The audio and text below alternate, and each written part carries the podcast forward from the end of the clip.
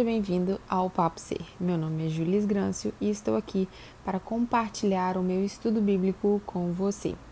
E o texto que eu escolhi foi de 1 Timóteo, capítulo 4, do versículo 1 ao versículo 4. Ele diz assim: Ora, o Espírito afirma expressamente que nos últimos tempos alguns apostatarão da fé por obedecerem a espíritos enganadores e a ensinos de demônios, pela hipocrisia dos que falam mentira e que têm cauterizada a própria consciência, que proíbem o casamento e existem, exigem abstinência de alimentos que Deus criou para serem concebidos com ações de graças, pelos fiéis e por quantos conhecem plenamente a verdade pois tudo que Deus criou é bom e recebido com ações de graça, nada é recusável, porque pela palavra de Deus e pela oração é santificado. Quando me deparo com esse texto, eu penso de como muitas vezes a gente enrijece a nossa vida por medo, por insegurança, por tentar nos proteger do percurso da vida, que sim tem altos e baixos. O próprio Timóteo, aqui nesse texto, apresenta para gente que Deus criou todas as coisas e é bom. E nós devemos receber tudo como ações de graça, tudo que nos vem, tudo que nos é oferecido para experimentar. E aqui eu não estou considerando que nós devemos fazer todas as coisas, mas o próprio texto diz que os verdadeiros adoradores, eles cultivam a boa consciência, porque isso faz com que eles tenham fé e fortaleçam de que o Senhor os justificou. Então, as ações que eles têm é em prol da glória de Deus.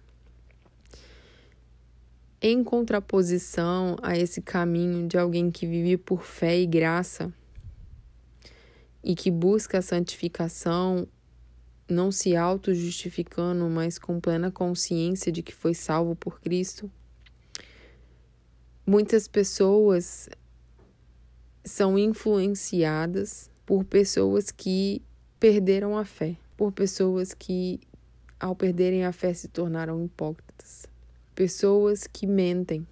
Quantas vezes eu já me deparei com experiências ou relacionamentos que eu me perguntava: será que a vida vale a pena?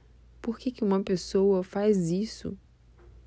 Por que uma pessoa mentiu? Por que uma pessoa me puniu? Por que ela tentou me ludibriar? Reconheço que quando nos voltamos à nossa autopreservação pessoal e nos colocamos como as pessoas que sabem tomar as melhores decisões da vida, ou nos colocamos no poço de perfeição, de que não podemos errar, não de que somos perfeitos, mas de que não podemos errar, nós damos maior espaço para mentirmos para nós mesmos, para os outros e nos tornamos hipócritas porque a nossa existência é falha.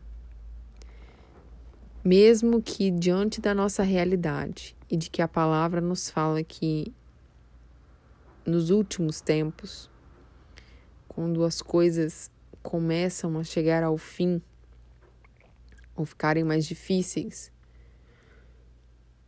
que eu e você, a gente não perca a nossa fé e a nossa consciência de que a gente não se proteja enquanto indivíduo, porque a nossa vida é passageira. Mas que a gente tenha plena lucidez de que todas as coisas cooperam para o bem daqueles que amam a Deus. E amar é se entregar, é perceber, é ter consciência, é ampliar a nossa percepção, é saber que Muitas vezes não teremos respostas para tudo, mas nós podemos nos calar e nos silenciar e aguardar em um Deus todo-poderoso, de que a nossa vida tem valor e sentido. Que mesmo diante de pessoas que nos façam desacreditar do quanto nós somos importantes e que Deus é real, hoje eu quero te convocar a reconhecer que existe um Deus e que este Deus te considera valoroso e que as tuas ações e os teus desejos e o teu anseio por viver bem e melhor é reconhecido por Ele. Então, que no dia de hoje você transforme a sua consciência e que, mesmo que você se depare com mentirosos e hipócritas e ensinos que te desvalorizam, você lembre de que você é precioso na presença de Deus e que Ele recebe a sua vida como um sacrifício vivo de amor. Seja esse sacrifício vivo.